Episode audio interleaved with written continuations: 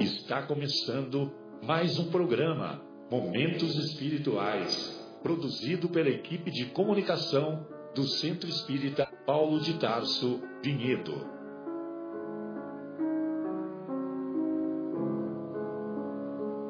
Se guardas contigo o estigma do sofrimento, indagando pela solução dos velhos problemas do ser e da dor, se percebes a nuvem que prenuncia a tormenta e o vórtice traiçoeiro das ondas em que navegas, vem conosco. Estudemos a rota de nossa multimilenar romagem no tempo, para sentirmos o calor da flama de nosso próprio espírito a palpitar imorredouro na eternidade e acendendo o lume da esperança, perceberemos juntos em exaltação de alegria que Deus, o Pai de infinita bondade, nos traçou a divina destinação para além das estrelas. Boa noite a todos. Estamos aqui começando com muita paz, com muito amor, mais um programa Momentos Espirituais. Programa esse produzido pelo Departamento de Comunicação do Centro Espírita Paulo de Tarso, aqui de Vinhedo, como diz nosso amigo Marcelo, São Paulo, Brasil. Estamos aqui com nosso querido João, nosso querido amigo João, nosso querido Zé Irmão e não mais querido Guilherme, que está operando a mesa e Marcos que está falando, na ausência do nosso mestre, nosso âncora, Marcelo Cesário, que por, por compromissos profissionais não, não pôde estar presente nessa noite, mas com certeza está em vibração conosco, onde ele, ele estiver. Um abraço, Marcelo. E o nosso querido Fábio também, que está nos seus afazeres, né, tomando os cuidados do seu bebê que nasceu recentemente. Um abraço, Fábio. Também. Bom, o tema da semana que nós vamos comentar nesse programa de hoje é o capítulo 18 do Evangelho segundo o Espiritismo, intitulado Muito, Muitos os chamados, poucos os escolhidos. E vamos fazer uma, a, aquela leitura né, tradicional que nós fazemos do trecho do Evangelho segundo o Espiritismo, que está aqui no, no item 1, na, a parábola do festim das bodas. Diz assim: Falando ainda por parábolas, disse-lhes Jesus: o reino dos céus se assemelha a um rei que, querendo festejar as bodas de seu filho, despachou seus servos a chamar para as bodas os que tinham sido convidados. Estes, porém, recusaram ir. O rei despachou outros servos, por ordem de dizer da sua parte aos convidados: Preparei o meu jantar, mandei matar os meus bois e todos os meus cevados. Tudo está pronto. Vinde às bodas. Eles, porém, sem se incomodarem com isso, lá se foram, um para sua casa de campo, outro para o seu negócio. Os outros pegaram dos servos e os mataram, depois de lhes haverem feitos muito ultrajes. Sabendo isso, o rei se tomou de cólera e, mandando contra eles seus exércitos, exterminou os assassinos e lhes queimou a cidade. Então disse a seus servos: O festim das bodas está inteiramente preparado. Mas os que para ele foram chamados não eram dignos dele. Ide, pois, às encruzilhadas e chamai para as bodas todos quantos encontrardes. Os servos então saíram pelas ruas e trouxeram todos que iam encontrando, bons e maus. A sala de bodas se encheu de pessoas que se puseram à mesa. Entrou em seguida o rei para ver o que estavam à mesa, e dando com um homem que não vestia túnica nupcial, disse-lhe: Meu amigo, como entraste aqui sem a túnica nupcial? O homem guardou silêncio. Então disse o rei à sua gente: Atai-lhe as mãos e os pés e lançai-o nas trevas exteriores. Aí é que haverá prantos e ranger de dentes, porquanto muitos há chamados, mas poucos escolhidos. Isso está no livro de Mateus, capítulo 22, versículos de 1 a 14. Bom, amigos, vamos dentro deste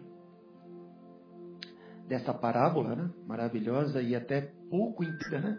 Para quando se analisa é, como diz o Marcelo, né? É, aquela primeira análise, a análise da leitura e não se aprofunda nela, poucos entendem o que é, o que o mestre Jesus quis nos passar com essa parábola, um grande ensinamento que ele quis nos passar. Então vamos desenvolver os temas, os, o tema em si, né? E Zé, algum é iniciar aí os comentários, um, os seus o seu boa noite, evidente, né? E os comentários a respeito do tema, esteja à vontade. Boa noite, irmãos. Boa noite a todos. Que Jesus possa abençoar a todos que estão nos ouvindo, que estão conosco neste momento. Boa noite aos amigos da mesa, ao nosso amigo João, ao Marco, ao Guilherme. Um abraço grande aí, como disse o Marco, ao Marcelo, nosso irmão que está lá, tenho certeza, vibrando com nós, o Fabinho também, todos os irmãos aí que estão na escuta. Realmente, Marcos, essa palavra que nós iniciamos, às vezes pode parecer um pouco confusa, né? Porque eh, eis aqui que o Senhor chamou aqueles que aqueles os primeiros convidados, como diz aqui, esses não quiseram vir, ainda maltrataram depois dos mensageiros e tal. E é interessante porque depois ele abre o convite a todos, né? E mesmo assim, se nós repararmos, há aquele que não está com a veste adequada, né? Como a gente pode imaginar dentro de um casamento. Mas antes de entrar no tema em si, gostaria de falar um pouquinho de maneira mais genérica, porque nós vamos analisar esse capítulo segundo a visão espírita, né? E aí eu me recordei vindo para cá no meu trajeto, é, quando eu iniciei no, na, dentro da casa espírita, através da doutrina espírita, eu fiquei pensando como que eu, eu cheguei até aqui. Né? E eu, eu lembro que antes de, de chegar até o espiritismo, eu participei de outras religiões, de irmãos que me foram caros, me foram muito amigos e que eu devo muito, né? Nesse nosso conhecimento, porque Jesus está é, em todos os lugares, nos chamando, nos, nos acolhendo né, e nos amando, nós sabemos que todas as denominações têm Cristo como bandeira, portanto, são denominações, são religiões de libertação também, não é? Nós somos aqui uma linha que temos as nossas crenças, obviamente, bem específicas, mas o mestre ainda é Jesus. Mas eu lembro que eu me debati muito em relação a algumas coisas, porque Eu lembro que eu refletia muito em relação à religiosidade, é, da onde viemos, para onde vamos, né? aquelas questões que, nós, que o Espiritismo aborda de maneira tão profunda. Eu me recordo que na época eu estava descambando ou para o materialismo, né? quase para um um, uma não justificação do que era Deus, porque eu tinha a, o Criador, é, é, a crença no Criador muito forte dentro de mim, então também não conseguia negar a existência de Deus. Eu, eu, eu, a, gente, a gente sente né, que Ele existe. Então não, não podia ser, mas eu, eu tinha uma, uma coisa de muito conflito comigo.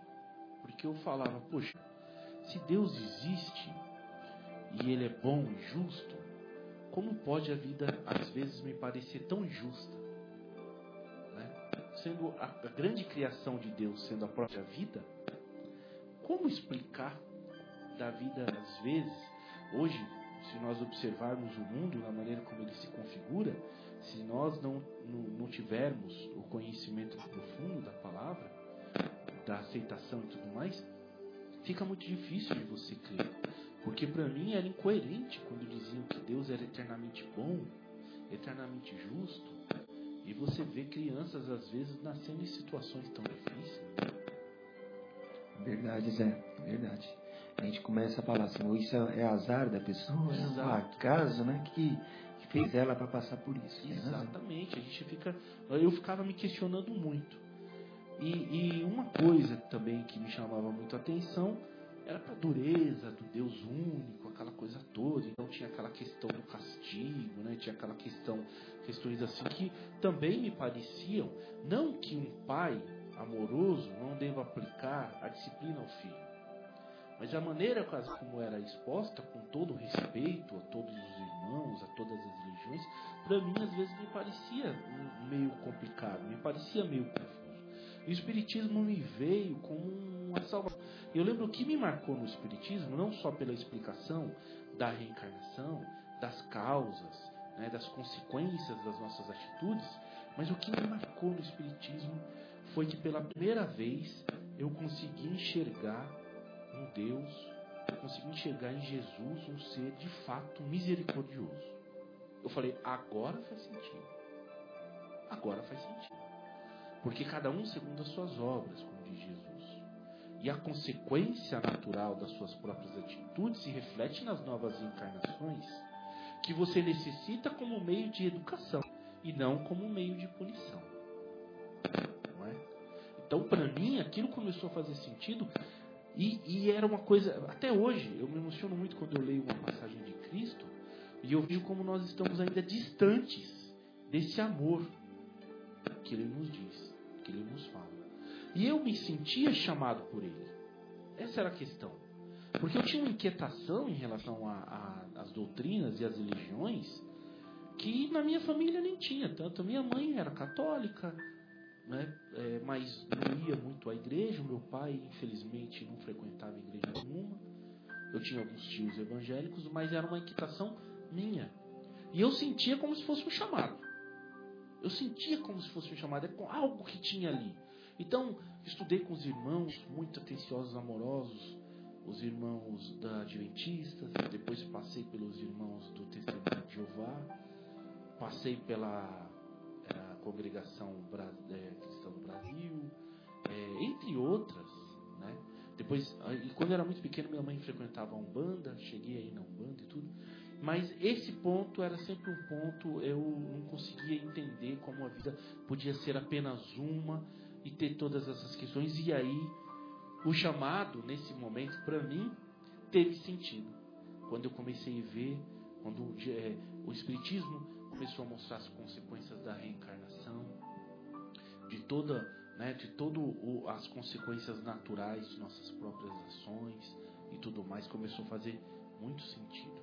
É, a fé raciocinada, né, Zé? Exatamente. Porque Exatamente. parece que fé todo mundo tem, né?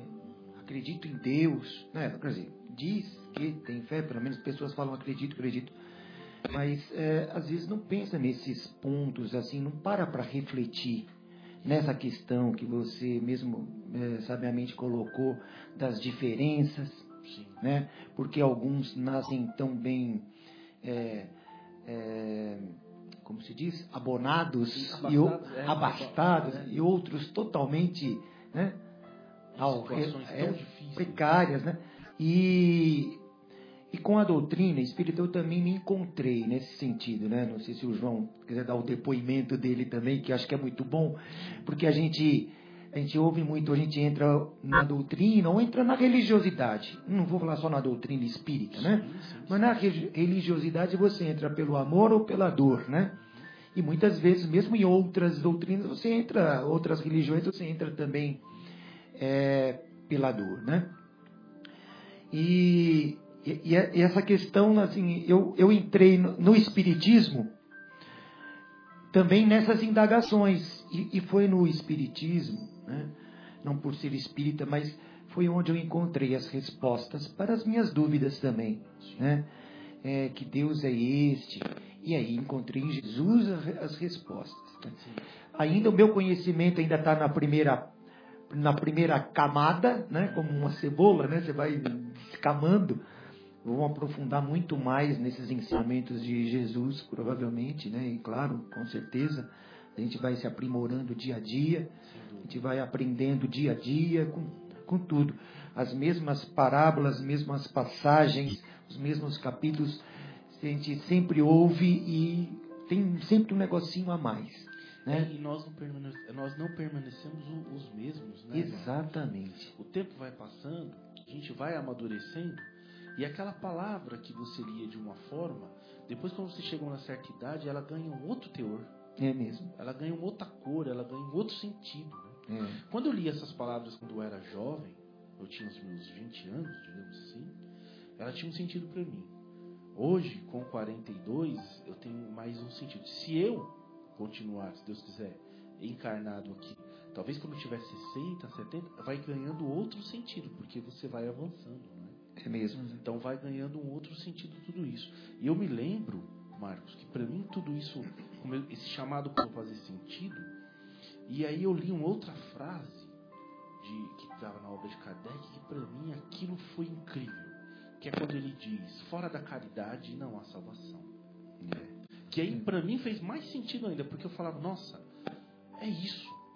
É isso. Porque para mim não fazia sentido também a forma religiosa, o formato religioso, uhum. se não fosse para nós nos melhorarmos como pessoa também. Exatamente. Ou seja, o amor que Jesus pregou no Evangelho, que está muito claro no Evangelho, principalmente nas passagens do Monte, né? Hum. aquilo tem que fazer sentido. Então, tudo passou a se encaixar. A reencarnação, as consequências e fora da caridade da salvação. Ou seja, só o amor salva. Exatamente. E o amor, como está escrito, Deus é amor, na verdade. Então, obviamente, a gente já faz essa, essa ligação. É importante, eu quis até fazer essa introdução, lembrando que os ouvintes, às vezes muitas pessoas estão nos escutando, que é pela primeira vez, às vezes não sabem muito bem ainda o que é o Espiritismo. É sempre bom a gente fazer uma âncora. É, é sim. A gente, a gente buscar né, a essência do porquê né, do Espiritismo, né, João? É, eu, boa noite a todos, queridos aqui da, da mesa, os ouvintes queridos. Eu, eu, assim, essa questão do chamado me, me fez lembrar, até já comentei, acho uma vez aqui, com os amigos aqui também, que eu, desde até os, sei lá, 25 anos, alguma coisa assim, era católico, né, de uma família católica e tal. Aí até já comentei que o, o padre lá na minha cidade rezava a missa em latim, né, aquelas coisas complexas, né? Como é que a gente vai entender, né, o que Jesus quis dizer e o cara falando em latim? Tinha uma, era uma, uma coisa meio complicada assim para eu entender e aceitar. Mas a religiosidade, né, a crença em Deus, né, num poder superior, igual você disse, né, irmão. Eu também sempre essa crença sempre me acompanhou, graças a Deus assim. E eu via, né, sentia, enxergava assim algumas dificuldades para entender, né, em função de toda essa toda essa questão, né, que envolvia a religião católica, que eu respeito muito, né, foi muito importante, tem sido e vai ser ainda por muito tempo, como todas as outras, mas assim me me deixava um, um vamos dizer um vácuo de entendimento muito grande. Eu tinha. É, eu estava estudando, né, fiz engenharia, engenheiro né, é treinado para pensar logicamente nas coisas, então. E eu pensava, eu, eu, falava assim, como é que nasciam umas crianças, de vez em quando, uns com cinco anos tocava piano maravilhosamente, outros nasciam retardados e, sabe, uns negros, outros brancos, uns ricos, outros pobres. Falei, mas era um negócio muito complicado para mim, assim, para eu entender, porque como isso tudo se encaixa na, na, justiça divina? Na justiça né? divina, onde é que está a justiça divina? Eu sabia que existia, eu tinha certeza que existia, mas eu não sabia ainda Exatamente. como é que é. Então, isso me perseguia, uhum. da mesma forma que você, assim. Eu só não, é, não, vamos dizer, não empreendi buscas tão profundas como você em várias religiões, mas assim, eu pensava muito nisso, né? Eu ia, sempre respeitei muito, eu tinha uma tia que era assim, é, frequentava uma igreja protestante, lá eu achava muito bonita, eles cantavam hinos maravilhosos, eu achava lindo ir lá na igreja assim, sempre respeitei muito, ela era uma pessoa muito centrada, muito equilibrada, né, uma tia minha assim, muito querida. E eu achava muito interessante assim, a, a forma como era exposto, como era explicado, enfim, mas é, é, eu, a minha busca continuava, assim, estava aquele grilo lá, até que uma vez eu fui convidado assim por uma amiga para acompanhar um estudo que eles faziam da religião espírita, né? E essa amiga inclusive é, tinha me ligado, falou que estava estudando espiritismo, tal, que estava desenvolvendo mediunidade, que estava sonhando muito comigo, que etc. Perguntou se estava acontecendo e realmente a minha vida estava meio de, de, de ponta, de, de perna para o ar, como se diz na minha terra lá, e aqui de ponta cabeça, como se diz aqui em São Paulo. Né? Então estava meio complicado. Aí eu fui lá acompanhar né, um estudo num sábado à tarde, assim, no Rio. Na época eu morava aqui em Araraquara e fui para o Rio no final de semana. E aí eu fui lá acompanhar um, um estudo. A hora que eu vi, assim, livro dos Espíritos, né? Pergunta e resposta, pergunta e resposta. Eu falei, nossa, é isso aqui. Falei, onde é que eu estava esses 25 anos que se passaram da minha vida que eu não tinha visto isso, cara? Eu, Assim, mas a, minha, a minha surpresa, gente, foi tão grande, porque foi tão esclarecedor assim, mas foi instantâneo. Né? E eu falei, Fez sentido, né? Fez sentido. Caiu, caiu Encaixou, caiu um monte de ficha. Sabe quando é. cai aquele um monte de ficha? Nossa, caiu tudo. Falei, agora eu entendi esse negócio aqui. Porque... Aí eu comecei a ver, porque o livro dos Espíritos nos permite aquela aquela busca por assunto tal, né? Alguns assuntos que eram mais urgentes. Ele não precisa ser lido, né? É, em sequência, né? Pode, pode ser, ser, abordado por temas. Por né? temas, enfim. Que é muito interessante. Muito interessante. O Kardec aqui. É muito, é o que eu sempre comento assim, é muito maduro, né? A Sim. forma como é apresentada, assim, a doutrina do Espírito é muito madura essa, essa questão, né? Então, assim, a gente não é obrigado a nada. Você pode fazer o que você quiser. Agora, você planta abacaxi, você não vai conseguir colher manga, né? Sem dúvida. Então, assim, aí fui buscando temas assim urgentes, falei, nossa, e foi me trazendo uma paz tão grande para o coração. Para mim também. Né? Igual, né? Igual você comentou, assim, né? eventualmente tem irmãos nossos aí, né? ouvintes queridos aí que estejam é, nos ouvindo pela primeira vez, que não conhecem a doutrina. O, assim, é maravilhoso, porque tem muita literatura e assim, de fácil entendimento, facílimo. É só a gente se dispor com boa vontade a gente vai conseguir. E assim, uh, essa, o esclarecimento que foi para o meu espírito foi assim, foi um choque, um flash assim. E daí eu comecei a ler, nossa, eu adoro assim. Atinge não só a cabeça como o coração. Né? É, nossa, foi muito ótimo. É completo, né? Começa a fazer sentido, mas atinge o coração. Eu queria ver um pouco o Guilherme também, como é que foi o seu, o seu chamado, Guilherme. Fala um pouco pra gente como é que foi o seu sua introdução, o seu início no, no espiritismo, como que aconteceu isso? Dizer, eu vou ter que pedir ajuda para Leila, porque eu lembro que isso tem sete anos. Não sabe, Leila é a esposa do Guilherme. É, minha esposa. É, eu, eu conto a história, mas normalmente se ela tiver aqui, ela vai falar, tá mentindo. Mas não é mentira, não. Eu acredito no que eu estou falando, mas realmente pode estar um pouco de. Pelo menos a forma como você entendeu é a história. Eu, é como eu me lembro, tá? Tinha, a gente morava no, no condomínio e tinha um casal de amigos, a Valéria, que você conhece, e o Marcelo. E o, o Marcelo andava se sentindo mal, estava uhum. com algumas questões, ele estava se sentindo chamado para alguma coisa, sabia o quê, Uhum. né? Ele estava meio bagunçado da cabeça e ele, no bom sentido, né? Não é, não é maluco nem nada, mas estava com alguns, question, alguns questionamentos e tudo mais. E ele começou a frequentar o Paulo de Tarso aqui em Vinhedo. E ele ia toda segunda-feira para ouvir as preleções, que como é, vocês sabem, aproveitando para falar para os amigos ouvintes, né? É, nós temos todas as segundas-feiras à noite, às 8 horas, as preleções, né? ali no Jardim Itália, aqui também na capela, né? Na segunda não. Também. Também, né? Também. E ah, então ele começou a frequentar e falou pra gente, nossa, me sentindo tão melhor, eu tô me sentindo tão bem e tudo. E contou pra gente. Então a, a própria Leila começou a frequentar. Ela começou a ir todas as segundas-feiras e aí ela lá na, numa das preleções ficou sabendo dos cursos, né? Que a, a, a- a vocação do nosso centro tem muito de, de Estudo, né? estudo, né? E então ela me matriculou, ela se matriculou e me matriculou sem que eu soubesse. Na, naquela, naquele introdutório. E aí, É uma então, característica amorosa. amorosa, caridosa é, e deu, dou graças a Deus até hoje ter feito isso por mim, porque realmente foi um Mas presente. aí como é que foi? Ela te falou e você aceitou numa boa? Ela falou, ó, a gente vai ter uma aula toda terça-feira, né? E disse que toda terça-feira eu teria aula das é, 8 às 9 e meia. E eu me programei então e desde o, desde o curso básico, que tem cinco anos isso já, né? é, a gente está tá frequentando o centro. Que bom, que bom. Pra quem não sabe, o Paulo de Tarso está na rua dos Pintacilgos, 320 barra 350, né? Porque é a numeração ali. E também tem aqui na, na capela, na Rua do Café, 350, né? Os mesmos horários que o, que o, que o Guilherme falou. Isso é uma, como diz o nosso querido Marcelo, um quarteirão abaixo aqui da Rádio Capela, né? pertinho. Exatamente, aqui do lado, né? Aqui pertinho.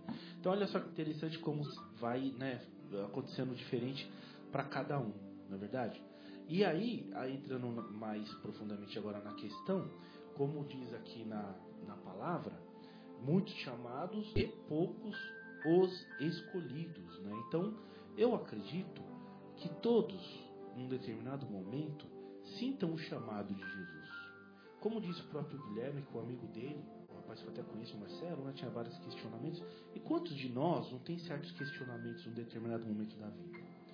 Porque por mais que a gente tenha uma vida é, voltada às vezes só para o âmbito materialista, que a gente case, que a gente queira cuidar bem dos filhos, que a gente queira ter um bom casamento, ou quem é solteiro queira ter uma boa vida, etc, etc, queira se desenvolver no lado profissional, tem algo a mais. Chega um momento que todos nós, eu acredito, que se questionem em relação a isso. Poxa, mas a vida é só isso mesmo? Mesmo apesar dessa onda materialista, é, que as pessoas, muitas pessoas acabam sendo até um pouco ateístas e tudo mais, preferem não acreditar em nada, ateísta no sentido de não acreditar em nada mesmo, de achar que tudo tem uma consequência apenas física e tudo mais, talvez tem determinados momentos que as pessoas se questionam. Eu acho realmente que todo mundo tem uma maneira de espiritualidade. Eu, eu, eu costumo observar nas pessoas mais intelectualizadas ou artistas que às vezes pegam o lado espiritual pela arte, já repararam? Né? Pega né, aquela peça e tal, como é profunda, ou esse filme, ou esse livro, como, como aprofundou, como fala o espírito, né? Um quadro, né? Exatamente, né, Marcos? Uma arte, é, É, verdade. é, é uma maneira, mas todos têm. Eu acho que é inerente ao homem.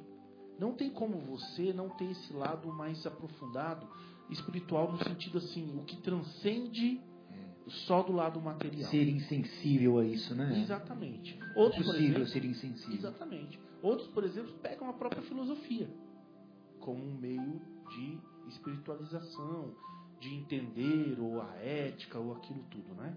Mas, sinceramente, como eu disse, se nós pararmos para pensar, o chamado ele é mais profundo. Eu acredito que ele é mais de dentro.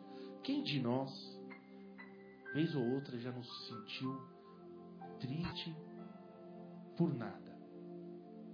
Quem de nós não se sentiu solitário? Às vezes está tudo bem.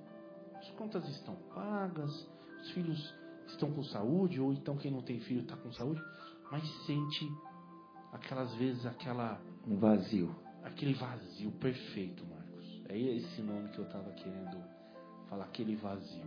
Tem um amigo meu que disse uma vez, espírita, achei tão lindo. Eu falei, é saudade de Jesus. Isso é saudade de Jesus. Nós sentimos saudades de Jesus. É, é o Espírito que clama por Deus. Né? É aquela coisa, aquele, aquela, aquela saudade de Cristo, aquela vontade de Deus, aquela. Porque o Espírito, sendo criado por Deus, o nosso Criador, sente a ânsia de retornar a Ele, né? É. Aquela vontade que nós temos, mesmo que os nossos vícios, por conta das nossas paixões, dos nossos prazeres desequilibrados nos levem ao vício e tudo mais, tem aqueles momentos em que nós sentimos. E É. conforme nós avançamos na idade, esse chamado se torna mais forte. Tem um outro amigo meu, evangélico, disse uma vez uma coisa muito bonita. Ele falou: José, se não fosse a velhice, o que seria do homem? Verdade. Porque na juventude, quando ele está gozando de muita saúde, ele está gozando de né, várias oportunidades, ele está meio desconectado mesmo. Esquece de Deus, né? Mas conforme nós vamos envelhecendo e o fim começa a se configurar como uma certeza, embora seja a gente não a gente não quer pensar nisso, É. a gente vive de fato como se fôssemos eternos, porque para a gente é até um é até consolador. A gente não quer encarar a morte, é? A gente começa a pensar mais. Esse chamado ele cada vez ele começa a se tornar mais forte, mais vivo, né? Sem dúvida. E aí eu fiz as minhas pesquisas, os irmãos aqui também tiveram aquelas oportunidades e de fato eu fui parar no espiritismo. E aí qual não foi minha surpresa, Marcos? Desculpa, você queria falar? Não, não, não. Pode continuar. Qual não foi minha surpresa? Aí chegar ao ponto que você lidar consigo mesmo. né? Que Jesus nos chama. Mas ele nos chama para quê? A gente tem que pensar nisso, né? Por que, que Jesus nos chama? Para quê, né? Há muitos dos chamados. Ele está chamando para quê? Para que Jesus está nos convocando? Pois é. Nós vamos até discutir, aprofundar isso. E podemos aqui já começar na discussão do intervalo. Estamos de volta. Mas é voltando à, à discussão do chamado, né? Que estávamos aí Exatamente. é, debatendo. Vamos lá. Sim, sim. Uhum. É, então, aí, retomando, como é é bom que a gente questione, né? Por que Jesus nos convoca? Por que Jesus nos chama? Por que Jesus, né? E o Pai, obviamente através do Cristo, nos atrai, né? É a grande questão que eu, eu estava sempre pensando, né? E eu, eu, pelo menos naquela época, ainda quando jovem, eu pensava, Jesus me atrai porque é para o meu bem, né? É para o nosso bem. Nós necessitamos da verdade, nós necessitamos do amor, nós necessitamos de Deus, né? Como eu disse, é aquele, aquele vazio, como você mesmo disse, né? aquele vazio que nós sentimos, essa falta do Criador, porque nós não somos nada sozinhos, né? Nós necessitamos, para fazer sentido, do nosso próprio Criador. né? Então Jesus nos chama ao trabalho, ao trabalho. Porque o trabalho é uma coisa boa. Não é verdade? E aí, o grande sentido, na minha, na minha visão, o grande sentido da religião, e nesse caso do cristianismo e da doutrina, é que Jesus nos convoca a servir. Porque no mundo, hoje, não só hoje, mas como antes também, mas hoje é muito marcado um mundo cheio de tanto egoísmo, de tanto ego, né? Nós queremos, nós já falamos aqui nessa mesa, que nós queremos quase sempre ser servidos, né? A gente quer sempre muito receber, né? A gente está sempre muito preocupado com a nossa necessidade. Quando nós reclamamos ao outro, a gente sempre reclama, mas ela não me escuta, ele não me escuta, ele não me ouve. Porque eu, porque eu, porque eu. E aí Jesus está nos convocando a essa inversão. Não é mais o eu, mas agora é o nós. Jesus nos convida a esse banquete, essa núpcias, para a gente se humanizar, para a gente se tornar melhor. Porque convenhamos, as consequências de nosso sofrimento, as consequências, o sofrimento é a consequência de nossas próprias ações. Observemos o mundo como está agora. Né? Hoje, o Brasil, por exemplo, está numa situação passando por uma crise econômica e tudo mais. Nem sempre foi assim, mas agora nesse momento estamos passando por uma crise. E muito nos, nos deixa indignado a situação no momento em que se foi revelado já há algum tempo tantas falcatruas que todos nós sabíamos, né? Que acontecia e tudo mais. E agora aos nossos olhos está assim dessa maneira. É, e a gente tem que tomar isso como um ensinamento. Sem dúvida. Né? Isso é uma lição que temos que pensar diferente, melhorar e com isto, com essa lição que tivemos, que estamos tendo, né, agir de uma forma diferente também, né? Nós é, singulares, pessoas físicas comuns do dia a dia, também, né, fazermos a nossa parte, né? Porque já que o outro lado mais forte, mais dominante não, tá, então nós temos que tomar esse exemplo que está sendo feito aí, como não fazer, né? Fazer totalmente contrário do que está sendo feito, né, Zé? Tem aquele filósofo, Fernando Carnal, que levanta uma coisa interessante, ele fala, não existe é, é, ético com governo corrupto. É mesmo? Não existe povo ético com governo corrupto, assim como também não existe governo ético com povo corrupto. Sim. Uma coisa é consequência da outra. É. Então isso faz com que nós pensemos também das pequenas corrupções do dia a dia. Né? As grandes estão aí. E é importante que também a gente, a gente não se revolte com esses irmãos que estão lá, porque nós sabemos de como eles estão sendo, estão se comprometendo diante do tribunal divino, diante da lei, que oportunidades estão perdendo de poder praticar o bem, de fazer o bem em grande escala, e ao é. contrário disso, estão se comprometendo cada vez mais. Sem dúvida. É uma situação muito séria. É, e, é, como dizia uma amiga nossa, ela dizia assim, que esses nossos irmãos que se comprometem dessa forma perante o Tribunal Divino, como você bem disse, Zé Irmão, eles não precisam ser julgados e condenados por nós, não precisam, eles já estão. Exatamente. Né, já estão. E, assim, pela própria consciência, né? Pela própria consciência, porque assim, é, ela nunca dorme. Né? Eu estava exatamente pensando nessa questão da consciência também, porque, é, vamos dizer, atualmente a gente está muito passando essa questão de revoltas, né? você tocou num ponto aí é, muito importante, né? e a gente tem vivido isso aí com, né, vamos dizer, muito à flor da pele, essa questão da revolta com os nossos né, políticos, mas eles são os nossos representantes. Efetivamente, eles representam a sociedade. Eleitos pelo voto do povo. Foram eleitos pelo povo. Claro. Ah, independente. Ah, não foi, mas foi comprado. Pois é. Voto foi comprado, voto de cabeça, não sei o quê. Pois é, exatamente.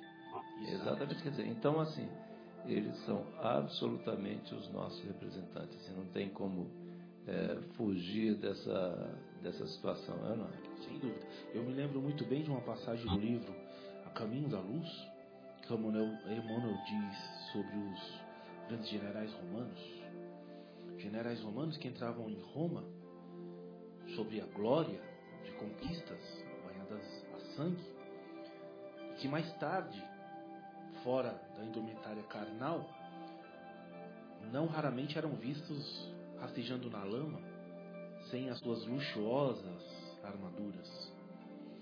Então, o que não pensar desses irmãos que hoje embora consigam verter grandes quantidades de dinheiro, né, mais tarde poderão chorar amargamente pelo erro cometido. Então tenhamos misericórdia. Exatamente. Deles e de nós, é. porque todos nós estamos enredados dentro da mesma lei, né?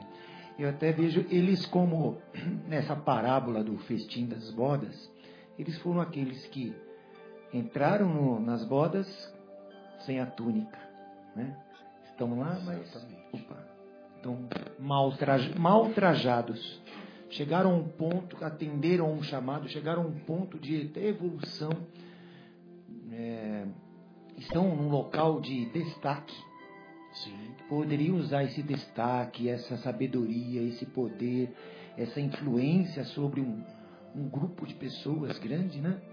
Só que eles estão com a vestimenta errada. Sim, sem dúvida. Hum? Mas nós também temos grandes é, riquezas em nossas mãos. Né? Sim, também. Nossa saúde, nossa Sim. inteligência, nossa capacidade de pensar. Às vezes, nossa profissão, que pode ser usada como instrumento para o Sim. Então, é importante nesse momento de tanta polarização, como diz, que o mundo, na verdade, está precisando de um pouco mais de amor. É Essa é a verdade. E que deixemos claro também que quando nós fazemos essa narrativa, esse discurso, não estamos dizendo aqui que nós, os brasileiros ou cidadão do mundo, não tenha que ter a capacidade de se indignar com a injustiça. Não é isso. É que agora, já mais maduro, nós temos que ter a capacidade de exigir mudanças com uma certa maturidade, sem violência. Sem dúvida. Pacificamente, mas. É importante sim exigir a mudança. Firme, é importante pacificamente. buscar a corrigenda. Não é? O que seria da criança mal criada se o pai não o corrigisse com é. firmeza, uhum. com educação? Não é? Com então, amor. Estamos, com amor. Então, nós estamos falando aqui para que tenhamos misericórdia daqueles que estão lá corrompendo, para que o mal continue, não é isso. Não, não é isso. Nós, eu estou falando do sentimento, às vezes de ódio, que nós cultivamos de nosso coração por conta da revolta. Isso é. nós temos que tomar cuidado. É mesmo. Uma coisa é você identificar o mal e buscar corrigir, não é? buscar é, novas mudanças é, na lei, do que está acontecendo e tudo mais. Outra coisa é você se revoltar e virar vítima do ódio. Exatamente. Né? Dessa polarização, desse tipo de coisa. Então, nós sabemos, através das encarnações, que há consequências naturais. E Jesus quer que nós trabalhemos para o bem. Não é verdade? Então nós devemos fazer a nossa parte. Marcos quer até ver uma passagem, né, Marcos? É, eu separei aqui um, um, texto, você citou as, as boas obras, né, Zé? Separei aqui um texto do livro do Malba Tahan, Lendas do Céu e da Terra. Né? Eu gostaria de ler para vocês que tem alguma coisa a ver com as boas obras que você citou alguns minutos atrás. É um texto chamado A Fé e as Boas Obras. Diz assim: Um viajante, ao percorrer país longínquo, chegou às margens de um extenso lago que lhe era forçoso atravessar. Um barqueiro ofereceu-se para transportá-lo. O bote em que devia ser feita a viagem era provido de dois remos. Num deles estava gravada a palavra fé. No outro se lia boas novas, é, boas obras, boas obras. Indagou o viajante, por curiosidade, a razão daquelas originais denominações dadas aos remos. E o barqueiro respondeu: Repara, meu amigo. E tomando o remo chamado fé, remou com toda força. O barco começou a dar voltas sem sair do lugar.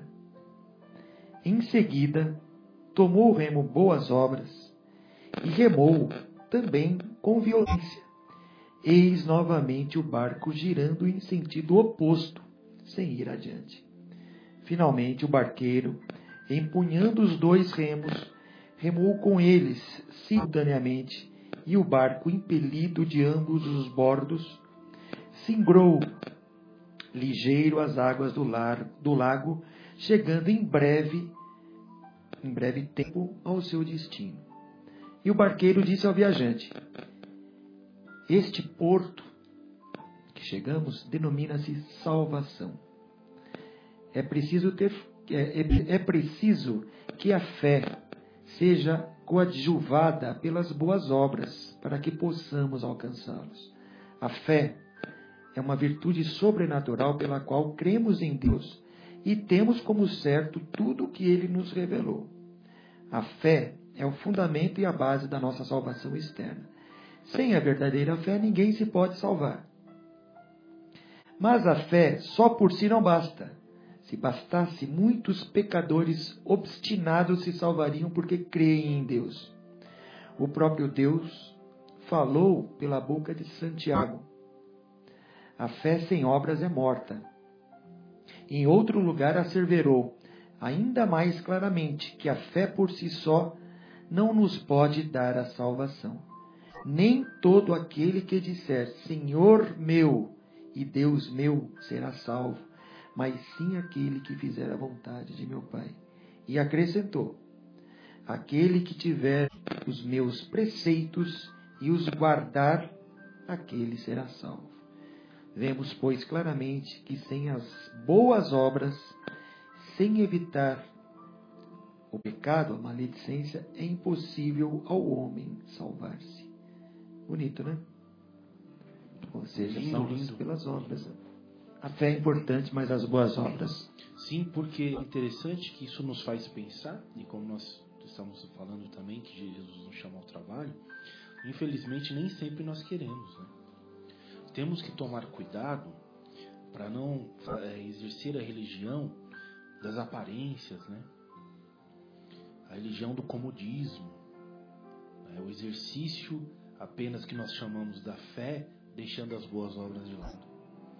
Porque, infelizmente, nós ainda, às vezes, vamos até uma religião, vamos buscar Jesus, ainda munidos de muitas aflições. Quantos não chegam a casa espírita ou em qualquer outra igreja é, aflitos, buscando um amparo dentro de uma dentro de uma angústia muito grande, né, Guilherme, meu amigo, quer falar um? Não, calma, acabo de fazer. né? E então, é, e às vezes a gente a gente se acomoda, nós nos acomodamos nas ações aparentes, né? Nós temos aquela capa de que estamos fazendo muito, mas efetivamente não está indo muito longe não. Às vezes a gente fica muito movido pelo egoísmo, né? Pelo Sem dúvida. egoísmo. A gente vai buscar aquilo que atenda aos nossos desejos, né? Exato. Muitas, muitas vezes aqui para corrigir, para acertar as coisas aqui do mundo, vamos dizer assim, né? Exatamente. E não, não é por aí. né? Exatamente. Se não, se, não, se não atingir o nosso sentimento, né, João? As nossas emoções. Eu sei que não existe uma revolução. Da gente. Não estou falando aqui de, de posição de santidade, de, de nos tornarmos santos do dia para a noite, ou coisa parecida. Não estou falando de ilusionismo como esse, não. É, não, e também nem adianta a gente achar que a gente vai se tornar anjo de uma hora para outra, porque não vai conseguir mesmo, né? Exatamente. Então, o André Luiz nos fala isso, assim, em algumas lições, né? Exatamente. que às vezes a gente tinha uma amiga nossa lá, lá em São Paulo que ela às vezes, brincando, aproveitando só esse parênteses assim, é, ela dizia assim, às vezes a gente fica é, com medo né, de, de, de, de, se trans, de, de nos transformar, nós ficamos com medo de nos transformar, porque aí a gente vai começar a ser chamado de bobo, né, a pessoa, ela brincava assim, e, e assim, quem não parou aí para pensar? Quem nunca parou de nós aqui para pensar? Sim. Que não passou esse pensamento pela cabeça? Ah, eu vou ficar, virar ingênuo demais, vou acabar sendo passado para trás, Uhum. Não é? Não passou esse pensamento? Eu já me questionei muitas Pois vezes, é, muitas não, coisas. exato. Eu não fui bobo nisso? É, então assim, exatamente. Então não, ela, ela- falar que eu sou bom, não, mas tem certas coisas que você, às vezes, né, você se questiona. Você fala, que- como é que eu devo agir? Não, exato. Então, assim, e ela sempre brincava, assim, sempre falava com muito bom humor, né? Tratava, às vezes, temas complexos com bastante bom humor. E era ótima, assim, na- nas palestras dela. E buscava esse assunto. E, inclusive, ela falava exatamente essa questão que o André Luiz também fala, né? Fala na- nas lições lá. Gente, não precisa ficar preocupado, porque nem- nenhum de nós aqui vai se transformar em anjo de uma hora para outra. Sim. Pode ficar tranquilo. Busquem se melhorar, que é isso que Jesus quer, né? que a gente Sem dúvida. se melhore. Bom, a gente continua aqui o tema. Posso- posso- Acho que o, o Guilherme, obviamente, queria falar. Vamos lá, Guilherme. Então, eu queria falar o seguinte, que é, o que o Evangelho provavelmente está querendo dizer para poder entrar na, na festa, né, é uma coisa maior da gente vestir a palavra de Jesus para entrar na festa que seria o reino dos céus. Mas esse chamado acontece a cada instante, né? E eu estou lembrando que ontem a gente fez o Evangelho, que a gente faz de quinta-feira, a gente sempre assiste um filme juntos. E a gente foi assistir aquele filme Podero, é, O Todo Poderoso, com Jim Carrey. É um filme antigo, tá no Netflix. E ele trabalha numa. Que toda vez a gente dá risada. né? Eu é assisto filme mil vezes Toda vez eu a gente dá risada. risada, exatamente. Que até o Morgan Freeman, que faz o papel de Deus, né? E ele é, ele é demitido do trabalho dele, onde ele trabalha, até numa estação de rádio. E ele está dirigindo com muita raiva, segurando um, um terço e falando: Deus, você não existe. Se você existe, me dá um sinal. Aí ele passa por uma placa que começa a piscar assim: vai devagar que a estrada está fechada. Aí ele não vê aquilo, né? Ele começa a xingar, bater no volante. Você não existe, me dá um, um sinal. Aí um caminhão cheio de luz piscando com alguns sinais de, de sinalizadores de estrada fecha ele para não deixar ele mais rápido. E ele ultrapassa o carro muito irritado, né? Também não viu aquele sinal. Ele acaba batendo mais na frente. Mas, o- ou seja, Deus mandou todos os sinais que podia e ele ainda assim bate com o carro, não morre e encontra com Deus, que dá para ele a atribuição dele ser Deus por uma semana. É legal o filme, mas não vou dar spoiler aqui não. Mas o ponto. Será que tem como? Então, assim, todo mundo já viu tanto, né? já viu. Mas o, o que eu queria falar, eu queria contar uma história. O Fábio não está aqui, o Fábio que gosta de contar as histórias que acontecem com ele, né? É, então, assim, para quem está ouvindo a gente pela rádio, saibam que nós também gravamos o programa e colocamos no YouTube. Então, se vocês procurarem no YouTube por CEPT Vinhedo, todos os programas são gravados e colocados lá. E também através de aplicativos chamados agregadores de podcast. Seja no, Android, no Windows, no, no iOS.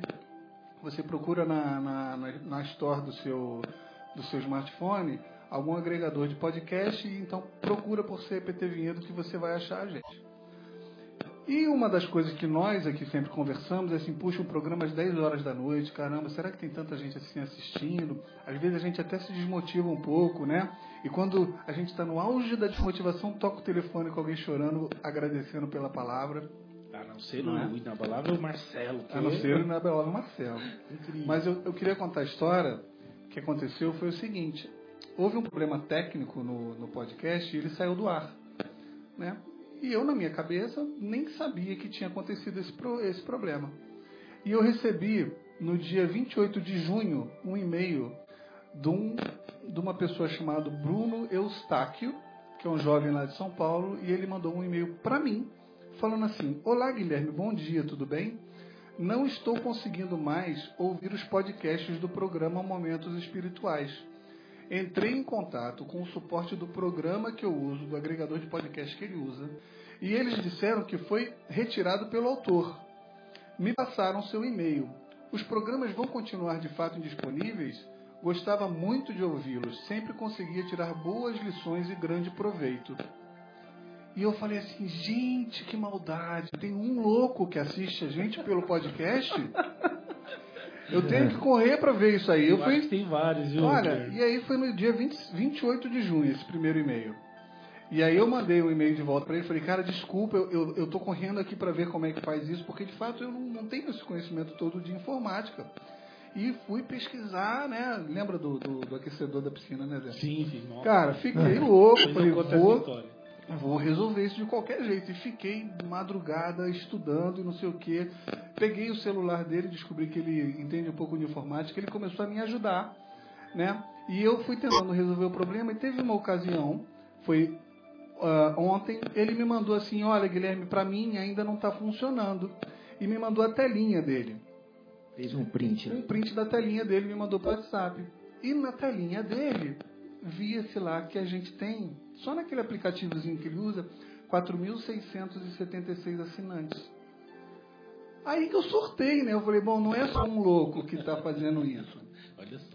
São 4.676 naquele aplicativo que, poxa, cada programa que a gente coloca lá pode tocar de alguma maneira essa pessoa, né? Então, realmente, eu comecei a, a desesperar, procurei ajuda, comecei a resolver. Hoje o problema foi resolvido, Olha que legal. né? Muito Com- bom. Falei com ele, convidei ele, ele vai participar de um programa com a gente. Ótimo. Estamos ansiosos, hein? Mas Bem-vindo, sabe qual é o ponto que eu queria falar? É assim, dos 4.676 assinantes daquele programinha, ele se sentiu chamado de falar, não, eu preciso disso. E entrou em contato. Olha só que legal. E olha que bacana, ele me mandou uma mensagem assim, Poxa, legal, Guilherme. Eu fiquei com muita dúvida entre mandar o e-mail. Fiquei imaginando que de repente o programa tinha acabado. Como eu não acompanho, como eu não acompanho ao vivo, eu não sabia se ainda estava no ar ou não. O e-mail de contato era seu profissional. Fiquei receoso de você ficar incomodado. Mas que bom então que eu mandei. Muito bom. É um chamadinho a cada hora que a gente tem e esse rapaz fez o chamado que para a gente foi muito bom por vários motivos. Primeiro, para a gente descobrir qual a abrangência que a gente, graças a Deus, está conseguindo tocar, quantos corações a gente consegue tocar. Né? E é um exemplo assim de, de uma pessoa que foi à frente e fez. E quantas vezes a gente não tem esse chamado no dia a dia da gente de coisas pequenas né? e que a gente Exato. deixa passar e não faz. É. Né?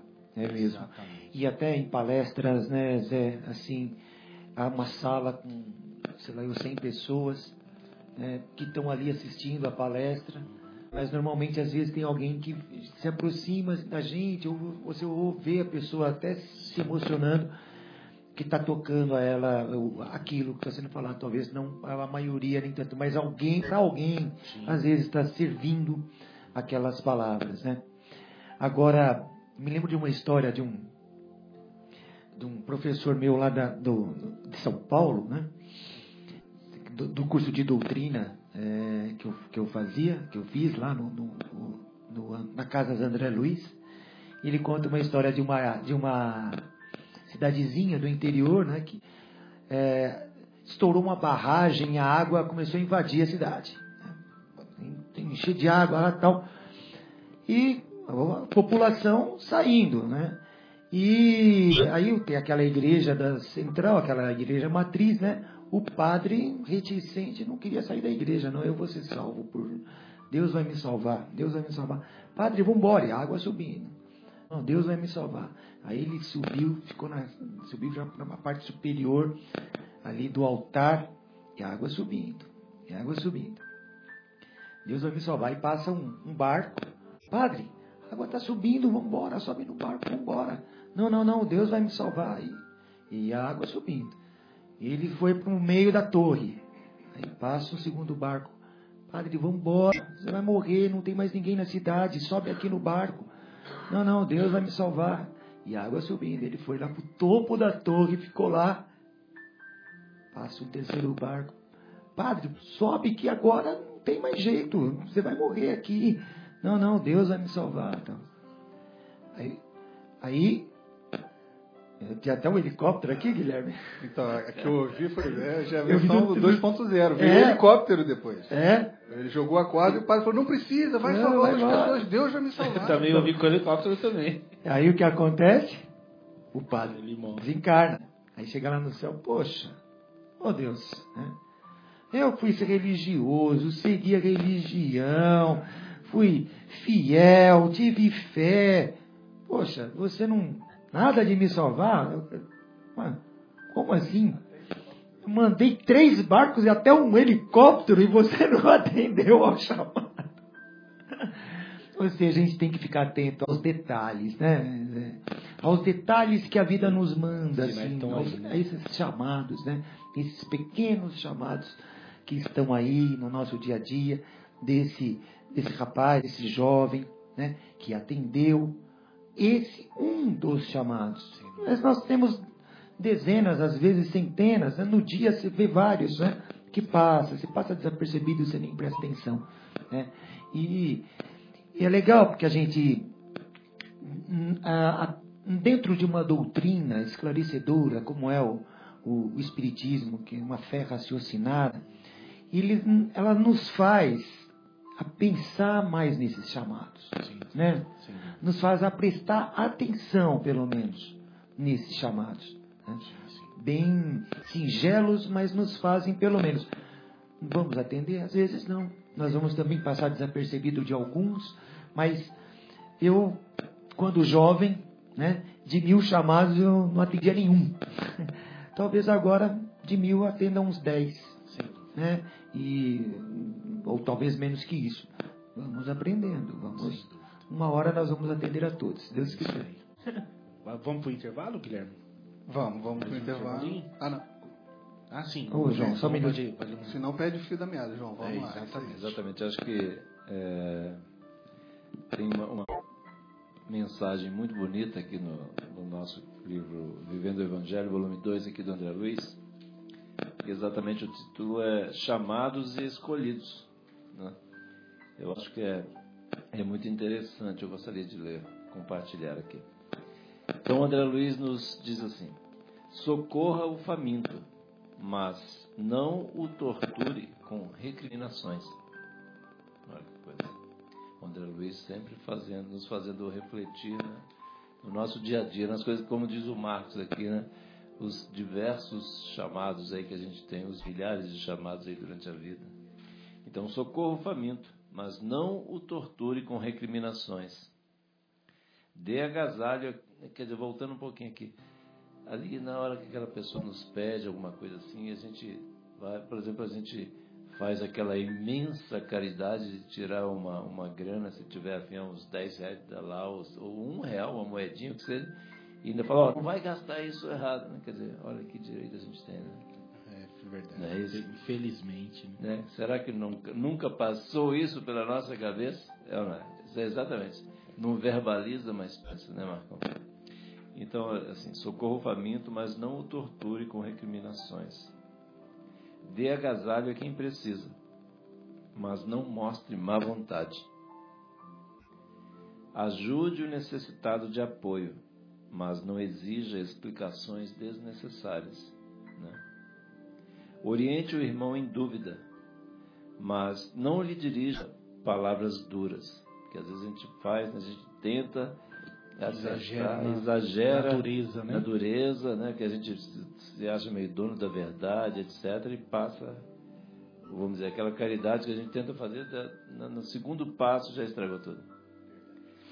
Visite o amigo enfermo, mas evite a conversa inoportuna. Olha que coisa interessante, gente. Questão de educação espiritual esse negócio aí.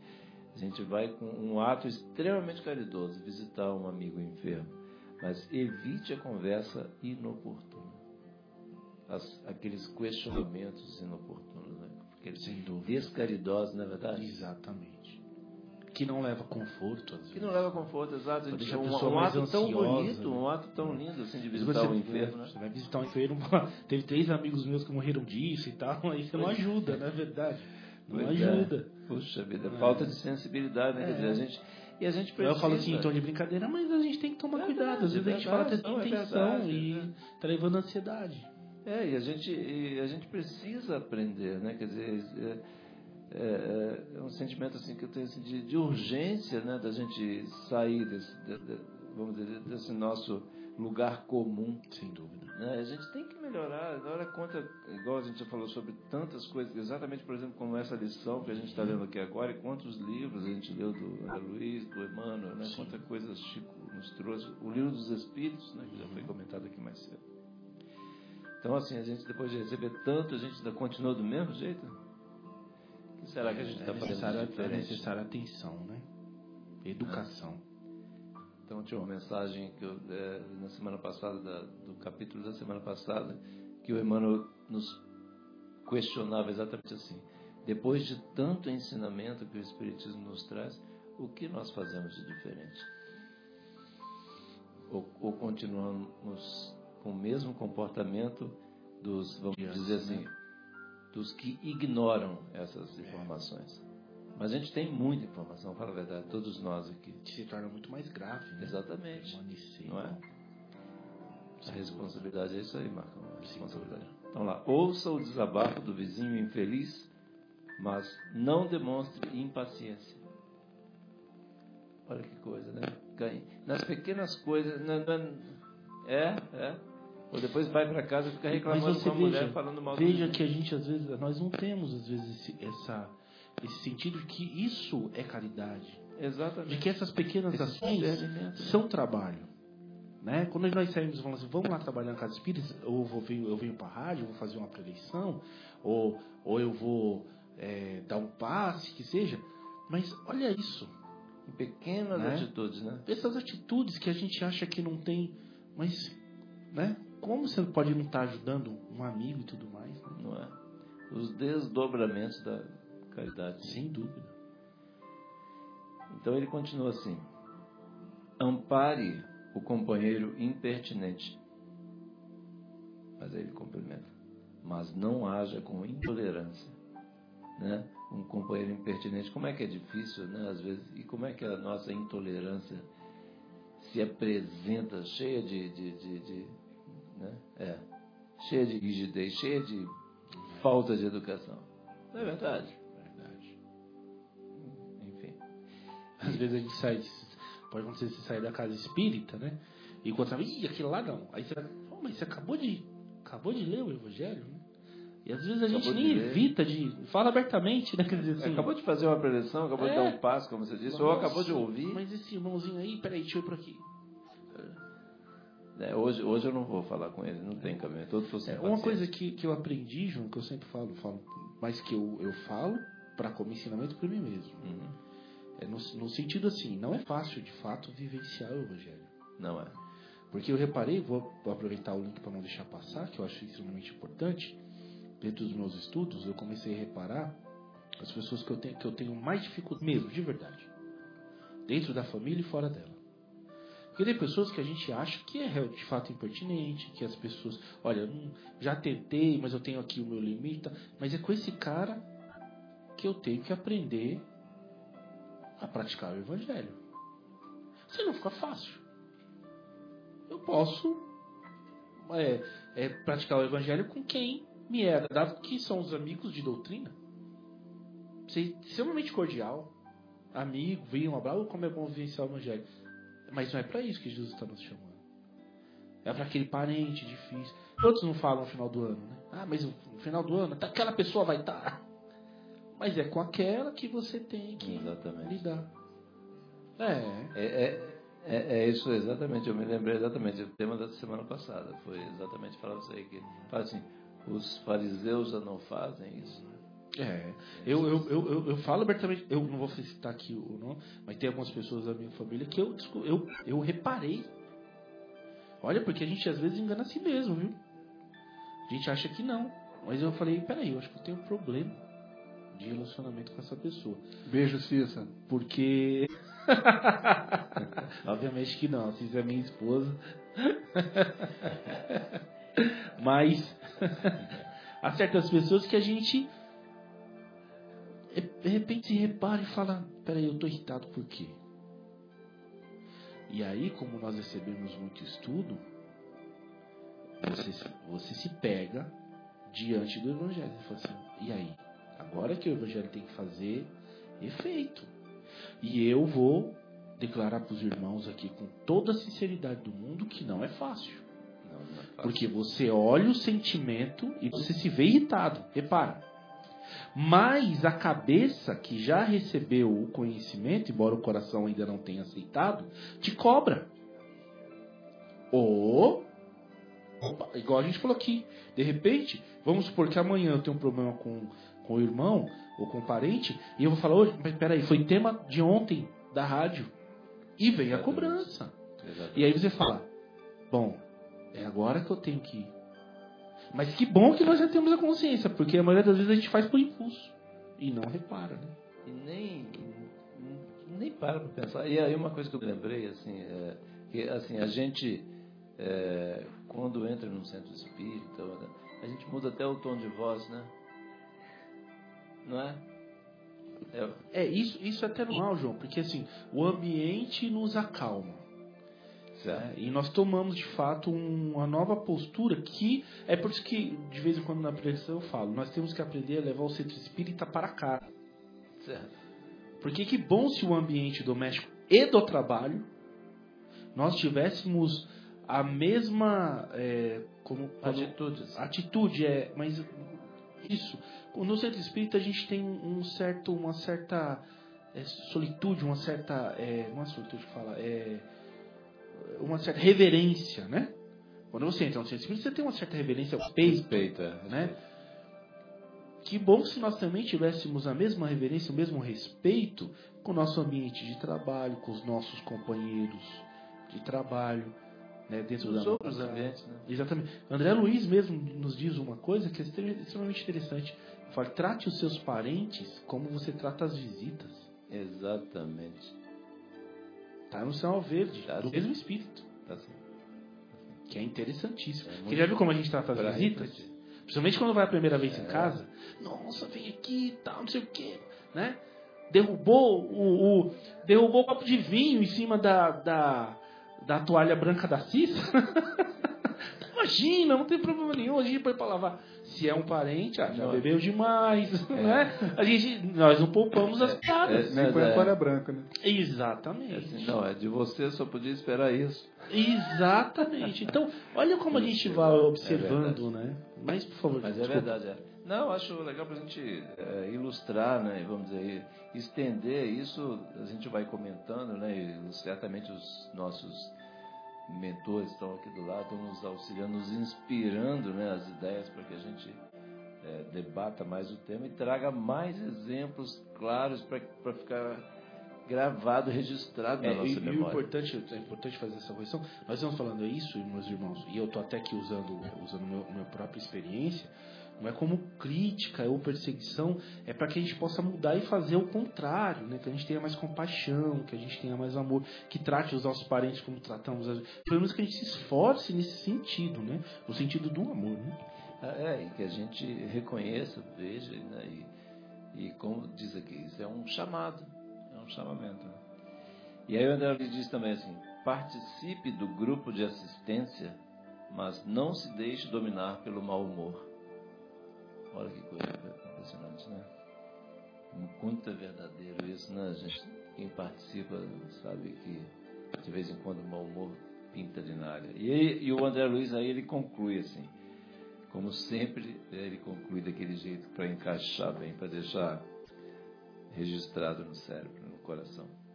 Ele diz assim: a oportunidade de auxiliar o próximo é sempre um teste do compromisso com Jesus. É um teste, então, de novo, a oportunidade de auxiliar o próximo é sempre um teste do compromisso com Jesus. Por quê? Entre os muitos chamados para a seara do Evangelho, jamais serão os escolhidos aqueles que estendem as mãos para servir, mas facilmente as transformam em punhos para bater. Perfeito, hein? Coisa forte, né? Quer dizer, estende a mão assim e tal, mas no meio do caminho vai lá e transforma em punho para bater. Quer dizer, Exatamente. uma mão que foi estendida para ajudar, acaba é. batendo. Então, Guilherme, agora vamos para o intervalo. Ah. Desculpa, acabei estendendo. Não, eu tô, eu, eu- eu tô aqui assim para falar, para te perguntar, como é que chama mesmo essa obra?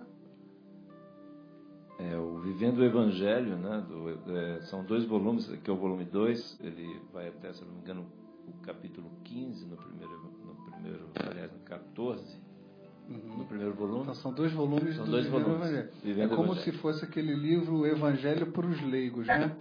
Que ele vai dando um tapinha de cada vez em cada um dos capítulos que a Isso, gente ele vai. né? separa, separa por capítulo, e é muito impressionante. André E tem Luiz, aí, tem André Luiz foi extremamente caridoso com a gente, né? Assim, se você não entendeu o evangelho que está bem claro, então toma aqui mais um pouquinho para É você, né? Tá aqui No a dia a fórmula, dia. a fórmula direitinho do que É. você tem que fazer. Eu, eu acho que é a isso, é dia. o dia, o nosso dia, porque assim, é muito Nossos próximo das- hábitos. das- dos nossos hábitos, dos nossos vícios, do nosso dia a dia, do nosso café da manhã, do nosso, do nosso família, do nosso trabalho, da nossa escola, dos nossos vizinhos. É, é assim, é a nossa vida.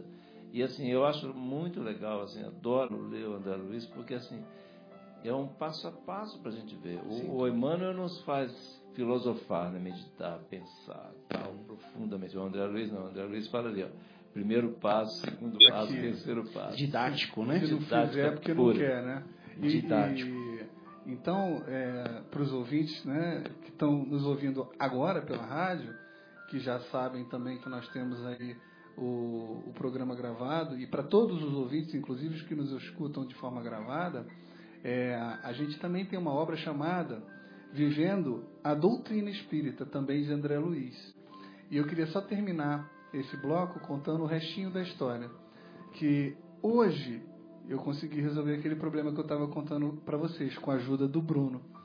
E eu falei pro Bruno assim: Olha, Bruno, poxa, cara, você foi uma pessoa incrível para me ajudar a resolver esse problema. Você me deu motivação adicional para a gente resolver num, num tempo recorde, que não foi nem tão recorde assim. E aí eu pensei e falei assim: sabe qual é o capítulo que nós vamos estudar hoje? Pou, é, muitos os chamados, poucos os escolhidos. E você foi o cara que você tomou esse passo adiante, né? Olha que coincidência, fiquei com ele. E ele falou assim: Poxa, uma das coisas que eu estou aprendendo com a doutrina é que não existe coincidência. Eu falei: Não mesmo. Leia a pergunta 872 do Livro dos Espíritos. E como a gente está para o formato do programa, nós vamos passar, é, de alguns programas para frente, nós vamos passar a fazer metade do, de um bloco falando do Evangelho e vamos também começar a fazer o estudo do Livro dos Espíritos. Então, eu trouxe aqui o Vivendo a Doutrina Espírita, também do André Luiz, são quatro volumes, e eu vou falar aqui os comentários da pergunta 872, que é justamente a que mostra para gente que coincidências não existem. A enfermidade grave e a dor, a provação amarga e a angústia, o filho ingrato e as lágrimas, a família rebelde e o sofrimento, a união complicada e o descontrole, a tarefa árdua e a aflição, a vida difícil e a miséria, a orfandade e o abandono, o ambiente hostil e a delinquência, a deficiência física e a paralisia, a doença cerebral e o retardo, a alteração da mente e a demência. Essas ocorrências na vida não são infortúnios fatais, mas escolhas que você mesmo fez para a experiência no corpo físico, a fim de resgatar as dívidas do passado e preparar um novo caminho para o futuro. Demais, né? Da questão 872. É. Então, para os ouvintes que quiserem, peguem aí o livro dos Espíritos. É uma questão extensa, Uhum. muito legal. E como agradecimento a esse cidadão Bruno Costa Eustáquio, vamos tocar a música Cidadão. Nosso intervalo e até para colocar aqui para vocês também dar uma informação. Amanhã, dia 22 e 23, não é verdade? É a segunda festa julina do FUNSOL, né? que são das, das fundações solidárias, solidariedade daqui da cidade de Vinhedo. Essa festa julina vai ser aqui no Parque Municipal Jaime Ferragutti, em Vinhedo, né? E ela é das 10 da manhã às 20 horas. Né? A entrada é a doação espontânea né, de um quilo de alimento ou ração para cães e gatos. né? Então, é esse movimento de solidariedade que está sendo em prol das casas que dão assistência ao, aos, ao, ao, à população carente aqui da cidade. Então, como festa julina, vão ter barracas, jogos, tudo. E às 19 horas, aliás, amanhã, terá um show do nosso amigo Rogério, que é cover do Elvis, né? Às 19 horas ele fará um, um show para nós aí na festa, na, nessa festa julina do e, Funsol. Inclusive, Marcão, desculpa interromper, mas Opa. Assim, que a, a Ana Lúcia, né, minha esposa, vai estar lá também, mas ela disse o seguinte, que o show dele é impressionante. Eu não assisti ainda, mas o show, ela, ela falou que assim, é imperdível. assim. Estaremos é, É muito impressionante, porque ele, ele é bem tímido, assim. é- é- é Mas ele se transforma. Se transforma, lá é um, é um artista lá. Mata pau. E, aliás, tem também, assim, para quem não levou um alimento ou esqueceu, alguma coisa assim, tem uma barraca do Infanger na entrada, vendendo alimentos eh, em, em- em em porções de um quilo, né? não perecíveis, para que a pessoa ali na hora possa Posso adquirir, né? adquirir. É, isso é muito interessante. Então, De- deixa eu aproveitar então também. Desculpa, fala, não, fala. não, lá. Não, eu queria falar assim, a gente não- também não faz muito isso, né? É, porque o objetivo do programa, a gente aprende com a doutrina que a maior caridade que nós podemos fazer pela própria doutrina é divulgá-la, né? Então o objetivo nosso sempre aqui foi esse. Mas a gente sabe a dificuldade que a gente tem para conseguir recursos para atuar junto à comunidade e tudo mais. Então, se você está ouvindo o podcast e de alguma maneira quer contribuir, entra na página do centro, que é CEP, é cepaulodetarso.org.br e lá tem os contatos. Se você puder contribuir, vai ser muito bem-vindo. E também através do e-mail cept.vinhedo.gmail.com. Muito bom. É isso aí. Então, É. para dar continuidade aqui no tema, eh, eu gostaria de amarrar então toda essa parte, tudo que foi dito aqui, que eu achei maravilhoso, essa parte, principalmente aqui também de André Luiz, tanto dos dois livros, né, Vivenciando o Evangelho como Vivenciando a Doutrina Espírita, que eu achei também maravilhoso. E nós estávamos conversando aqui no, nos bastidores de como André Luiz nos dá esse ponto de vivência do Evangelho, quer dizer, dentro da nossa rotina, né? dentro do nosso dia a dia. Então, é isso mesmo, meus irmãos. Nessa passagem aqui, quando Jesus nos, nos fala, nesta parábola, que, embora o convite tenha sido aberto a todos, é, encontramos eles ele encontram um, um, um, convidado lá que não estava com as vestes. Quer dizer, quando você chamar um casamento, por exemplo, né, ainda hoje, quase sempre, não sei que seja um casamento diferenciado mesmo, é, a, a, todos sabem que o traje correto para você ir para um casamento é um traje mais social. Né? Então, ainda hoje, os homens vão de de terno, né? Alguns usam até gravata, outros não, mas as mulheres vão de longo, às vezes vão de vestido, né? É, é, pelo menos até hoje, a maioria das vezes. É uma, uma ocasião solene. Né? Exatamente. Difícil você encontrar alguém de calça jeans e de tênis, a não ser que de repente a festa seja voltada por um tema como esse, ou de uma forma como é.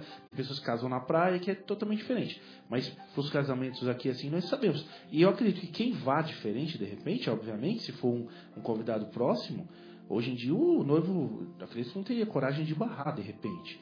É, em algumas ocasiões. Mas a própria pessoa se sentiria, eu acho que se sentiria mal.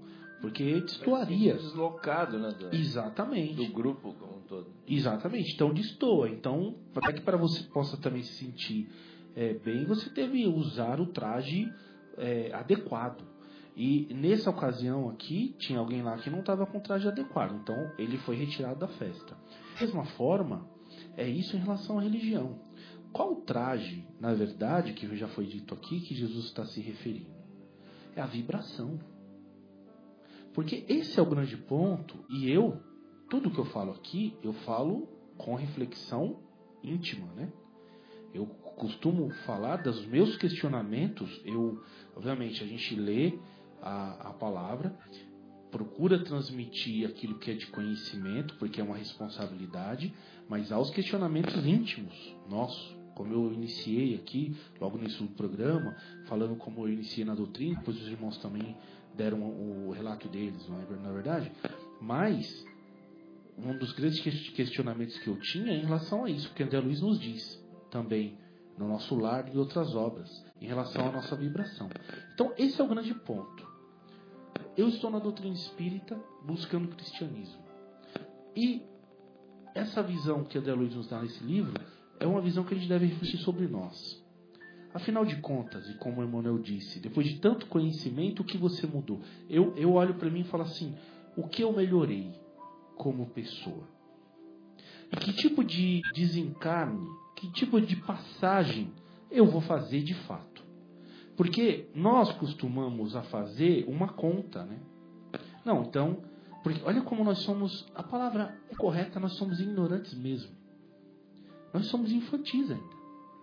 Nós pensamos certas coisas que não tem cabimento, por exemplo. A gente acha que tudo vai se ajustar porque tem que se ajustar assim, e não é. A realidade não é essa. Não é? Então, às vezes, se eu achar que porque às vezes eu fiz ali a caridade daquelas pessoas está contando a meu favor como se fosse algo que fosse contabilizado e depois da morte eu fosse lá e estar, estar lá, né? Não é assim é o que você é de verdade. Por isso que não dá para enganar Deus.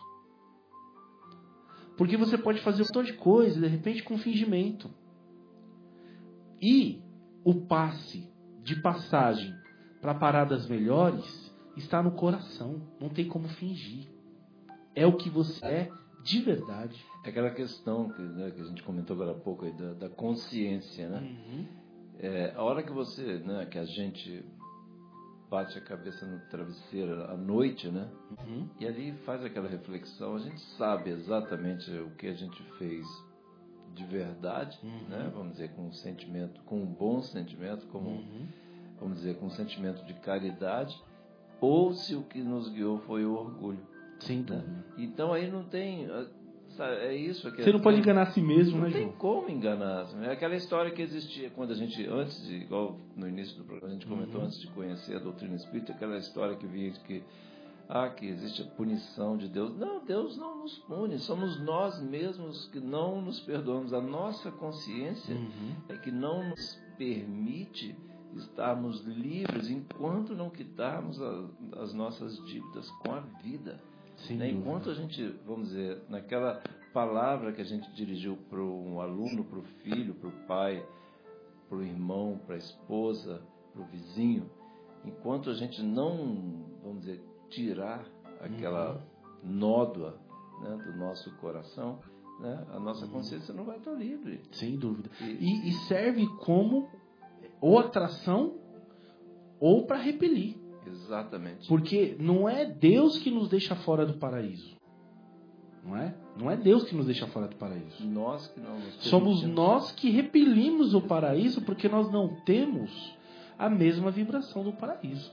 Exatamente. Então a palavra de Emmanuel, que é belíssima, que eu guardo para mim, que ele diz: aqueles que querem receber o paraíso após a desencarnação não podem esquecer de cultivar o paraíso e levar o paraíso consigo, dentro do coração. Essa, é, o, Irmão, essa, essa amiga nossa lá de São Paulo, lá do, do- do centro que eu frequentava lá, Dona Marta, ela assim, dizia assim, o seguinte, ela falou assim, hoje a gente já tem aqui o- na nossa vida física aqui uma, uma, um ensaio de como as coisas vão acontecer assim a hora que a gente desencarnar, exatamente nesse sentido que você falou com Uhum. relação à questão da vibração, que a gente, a gente não vai ter as vestes nupciais, né, para adentrar no ambiente. Não então, hoje, como é que é? Assim, hoje- onde é que acontece? Acontece a hora que a gente vai entrar no banco, a porta do, branco, do banco trava. Isso, Tá falando, você não pode entrar aqui. Por quê? Não, enquanto você não tirar esse monte de bagulho que você tem no bolso, você não vai. Então, até ela brincava isso. Aí ela falou, ou então, outra coisa assim, o crachá. Se você, seu crachá, você passar lá assim, crachá inválido, você não vai entrar. É, exatamente. Não é porque, ah, não, eu vou porque eu sou filho daquele lá, não sei o quê. Não, você não vai entrar. Então, assim, eu achava é, aquela questão que eu sempre brincava, eu usava essas, o, o humor, né, um bom humor, de, de bom gosto, assim, né, para ilustrar, né, trazer a figura, para ficar mais fácil para a gente guardar. Então, eu sempre me lembro da porta do banco, assim, a hora que a gente, pô, mas eu precisava tanto entrar nesse paraíso aí. O né? paraíso não é um prêmio. O paraíso é uma consequência, né? É uma consequência. Como é que eu posso querer habitar um paraíso ainda cheio de inveja, cheio de preconceito, cheio, cheio de mágoa, Verdade. verdade. cheio de rancor, cheio de raiva? É. E, e esse credenciamento são as boas ações, né, João? É, Aquilo, aquilo, aquelas aquilo boas que ela falou, eh, dentro da desculpa, Marcos, Não, isso, ela, ela falava exatamente assim, o que, que a gente vai fazer lá? A gente não vai ter nem assunto. Não vai ter nem assunto. Não dá liga. É, mas essa questão é, realmente de- da- das boas ações que nos, nos credenciam, né, Zé? A, Sem dúvida. a estar aí. Né? É a nossa, acho que talvez as nossas vestes também no paraíso. E isso remete um pouco o capítulo anterior também, porque tem, uma, tem um, um trecho, acho que Santo Agostinho, né? Isso. Que ele fala que ao final do dia ele deita na Isso, cabeça no exatamente. travesseiro E refletia, né? e refletia o que, que ele fez durante o dia, se ele infringiu a lei de, de amor, eh, caridade, se ele não fez o mal Uhum. e se ele fez todo o bem que ele podia, Podia fazer. né? Podia fazer o homem de bem. Isso mesmo. Sem dúvida. Então isso, essa intros- introspecção que a gente tem que fazer, essa avaliação, acho que eu até comentei isso no programa passado, sabe que é tão importante isso no final do dia. Será que eu fui, fui bem, não fui bem? Como é que foi meu dia? O que eu fiz? Porque eu acho que se você faz essa introspecção, no seu dia seguinte, você já vai com aquilo, você já dorme com aquilo, já o espírito já meio que que o espírito não dorme, né? O corpo para e o espírito fica ali pensando. Sim. Você já deixa aquele insight para ele pensar no dia seguinte, ele já vai acordar um pouquinho melhor. Sim. Agora ele fazia isso, mas porque ele sabia que isso era bom, né? Sim, Isso fazia bem exatamente. ao coração. Fazia bem ao Porque coração. nós ainda trazemos várias questões do coração, infelizmente a gente ainda é muito ignorante, mas ele sabia que isso fazia um bem danado. É. Né? Porque é importante lembrar que os homens que muito amam e que muito fazem, eles não fazem para ter o céu como prêmio, eles fazem porque eles gostam de fazer. Gostam de fazer. Eles têm, sentem uma necessidade em fazer aquilo, Exatamente. em fazer o bem. É. E nós ainda mostra muitas vezes ainda a nossa infantilidade, a nossa ignorância, porque nós ainda queremos algo em troca. É, exatamente. Então eu vou fazer o bem aqui, porque eu não quero ir para os umbrais. Buscamos sempre aquela porta mais larga, né? Exatamente. Não entendemos ainda que não adianta se for feito assim. É, Por isso que são questões às vezes internas também, sim. né? Por que, que eu estou sentindo isso? Por que, que eu estou vibrando assim? É. Por que, que as minhas emoções são dessa forma, Uhum. né? Nós, e eu estava falando aqui nos bastidores com o João, no intervalo, que a dificuldade que ainda nós temos de transferir esse conhecimento, às vezes, para o coração, para o sentimento, porque o coração, muitas vezes, quando a gente fala, a gente está falando das emoções, né? As emoções ainda são muito ligadas ao inconsciente. E o consciente é a petição daquilo que ele entende que é defesa para nós, né? E às vezes é, é- são, são, são sintomas, são atitudes que não estão de acordo, né? Mas você precisa reverter isso. Por exemplo, às vezes quando Quase um instinto, né? é, sim, é um, é um instinto, é um, é um gatilho de defesa, né? A- o inconsciente, ele, ele existe porque é para ser usado para o nosso bem, É. correto? Então, por exemplo, imagina se tudo que você fosse fazer, você tivesse que pensar para fazer. Você estava, por exemplo, como dirigir, É. né? Você- então, você faz aquilo de maneira inconsciente. Então, quer dizer, aquilo fica armazenado para que você possa fazer outras coisas, como olhar e conversar e tudo mais, e possa fazer o dirigir como, como algo natural. Mas os sentimentos também são assim. Sim. Quando você tem uma relação difícil com a outra pessoa, isso também fica marcado no inconsciente. Pô, Então, todas as vezes que você vê a pessoa no final do ano, como eu disse aqui, que me parece difícil, o inconsciente é ativado e vem aqueles mesmos sentimentos ruins, É. É sim. ativados pelo pensamento também. São os gatilhos. Quer falar, Guilherme? Salve? Rosângela. Quem? Sua cunhada. Também não é ela? Não mais. Mas aí o que, que acontece? É interessante nós observarmos que como que a gente faz, como que a gente faz para reverter isso? Né? É o evangelho. É. É a atitude agora. Requer esforço. Exatamente. Que uma hora, né? Uma hora você muda a emoção. É. Agora isso vem através de reflexão, de estudo, que- Requer esforço. de humildade, Isso. porque nós nos achamos sempre é, as vítimas, né? Né? Foi o outro que me feriu e o João falou uma palavra aqui muito interessante dos bastidores. Ele disse: devemos pensar que aquelas pessoas que são é, verdadeiros desafios para nós, nós também somos desafios para eles. É verdade. A relação não é fácil nem de um lado nem do É outro. uma moeda de duas faces. André É. Luiz disse. É. Então, e qual que é o, o que, que é melhor? São duas pessoas se degladiando, se batendo, se xingando, ou duas pessoas que são cordiais, Se amando. Que se amam. É. O que é melhor, meus irmãos? É isso que Jesus quis nos dizer. Ele nos, não, não nos diz para sermos melhores por uma questão dogmática. Uhum. É por uma questão Você vai te prática. salvar, ou não, salvação. Não, É o que nos faz bem. né? Para a humanidade é muito melhor que a gente faça o bem, que a gente vivencie o bem. Espalhe o bem, né? Exatamente. Olha o que o bem. egoísmo leva, né?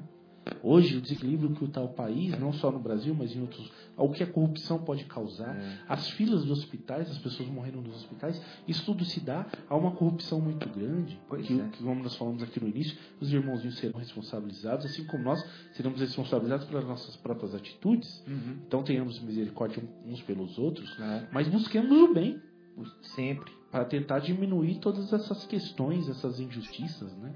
E eu, só para terminar, eu li uma frase linda uma vez que diz assim: a gente não consegue derrotar o mal, as sombras, socando a escuridão, né? A gente consegue destruir, consegue acabar com as sombra- sombras, é, é, acendendo uma luz. É, sabe as palavras. Bom, amigos, senhores, estamos aqui na nossa reta final do programa, né, Guilherme? Então, já vamos iniciar nossas despedidas, né? Foi muito prazeroso esse programa de hoje com vocês. É, a gente sempre aprende, estamos sempre aprendendo, né, Zé? Espero também que nossos ouvintes tenham, tenham é, os que ouviram ou vão ouvir o programa, que isso também toque um pouco né, a cada um conforme a sua necessidade, né? Enfim. Mas para mim foi realmente muito bom. Agradeço a todos. Mando um abraço a todos os ouvintes, os meus queridos parentes, também a minha querida mãe lá em Minas, meus irmãos, meus tios, minha esposa, minhas filhas, enfim. E a vocês aí, meus amigos que estiveram conosco aqui, Guilherme, João, Zé Irmão, Marcelo, Fabinho. Tá? Um grande abraço a vocês. Eu me despeço aí, desejando a todos uma boa noite, uma boa semana. Sexta-feira que vem, se Deus quiser, estaremos aqui de volta. João, suas considerações finais, suas despedidas também. Obrigado, um abraço. Eu estava me lembrando aqui de uma, uma situação também, porque assim, até o Guilherme, né, os irmãos falaram assim que eventualmente tem algum ouvinte ouvindo pela primeira vez, né, sobre a doutrina espírita e tal. E uma coisa que eu me lembrei de uma situação que quando até já comentei que quando eu lá na minha cidade, lá hoje na atividade lá no estado do Rio, quando eu passava em frente ao centro espírita, assim, eu ia para o outro lado da rua que eu morria de medo. eu morria de medo. ia para o outro lado, assim, né? E aí, eu tenho certeza absoluta, né, que muitas pessoas têm um receio da doutrina, né? Muitas vezes, as pessoas que chegam a primeira vez lá, que são até a Lúcia estava falando na reunião de sexta-feira passada, assim, que a gente tem que tomar bastante cuidado na hora de receber a primeira vez, a pessoa que vai a primeira vez no centro espírita, que tem sempre aquele receio, né? Às vezes algumas religiões falam que lá é coisa do demônio, enfim. E aí tem alguns ditados que falam assim, que fala, né, que a dona Marta normalmente ela brincava muito com isso, ela fala assim, toma cuidado, tem gente que fala assim, ó, toma cuidado, não vai mexer com esse negócio de espiritismo não, porque quem entra nesse negócio de espiritismo não sai mais, né? Aí a dona Marta brincava muito assim, que é tão maravilhoso, é tão sublime, porque por que motivo a gente vai querer sair depois que entrar, né? Então, assim, são, conce são assim, conceitos tão superiores, né, irmão, né, né Marco?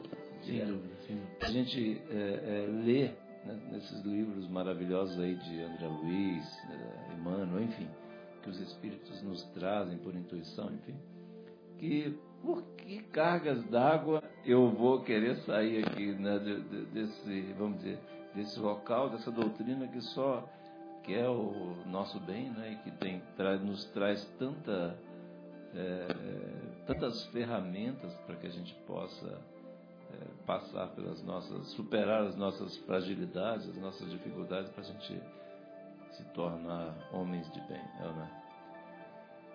Então, meus queridos, foi um prazer também. Eu vou repetir, fazer das palavras do Marcos, minhas palavras também. Foi um prazer enorme estar aqui hoje, poder compartilhar de conversas tão sublimes, ouvir coisas tão, tão lindas como ouvir de vocês aí. E quero mandar um grande abraço para todos os ouvintes, para minha querida Ana Lúcia, para a Andréia, para o Eduardo meus filhos, e para os amigos queridos, Marcelão, que não está aqui, o Fábio, que está lá acordado, lá, tomando conta da nenenzada lá. Um beijo a todos, a todos os ouvintes, que Deus abençoe a todos. Meus irmãos, aqui é o quero agradecer mais uma vez aí aos, aos nossos amigos, agradecer ao Pai Celestial, ao Mestre Jesus e a toda a equipe da espiritualidade que nos permitiu mais uma vez poder falar nesse veículo maravilhoso que leva essa mensagem do Evangelho que nós tanto necessitamos. Vocês estejam com Jesus, que Jesus possa abençoar a todos nós e que tenham uma boa noite um bom descanso, viu? Grande abraço e, como diz o Marcelo, beijo no coração. E aproveitando que hoje eu estou falando, então em vez de dar só boa noite, deixa eu falar um negócio. Hoje é aniversário. Eu, todo, todo programa eu venho aqui para ver o dia, o que, que tem de relevante, né? E eu passei o dia inteiro com um amigo de infância meu, o Dedé, que de vez em quando o Marcelo né, até menciona aqui no programa, e ele é tricolor doente, né? E eu fui aqui olhar o dia 21 de julho e descobri que hoje é aniversário de 115 anos do Fluminense, então um beijo para todos os torcedores, sofredores, torcedores do Fluminense, inclusive para o Dedé. E um abraço carinhoso e especial para o Bruno Costa Eustáquio, que foi aquele jovem que ajudou a gente. E no próximo programa ele vai estar aqui conosco também para para dividir é, esse carinho. Um grande abraço a todos, bom fim de semana e até sexta-feira que vem, se Deus quiser. Na ZYU 604, Associação de.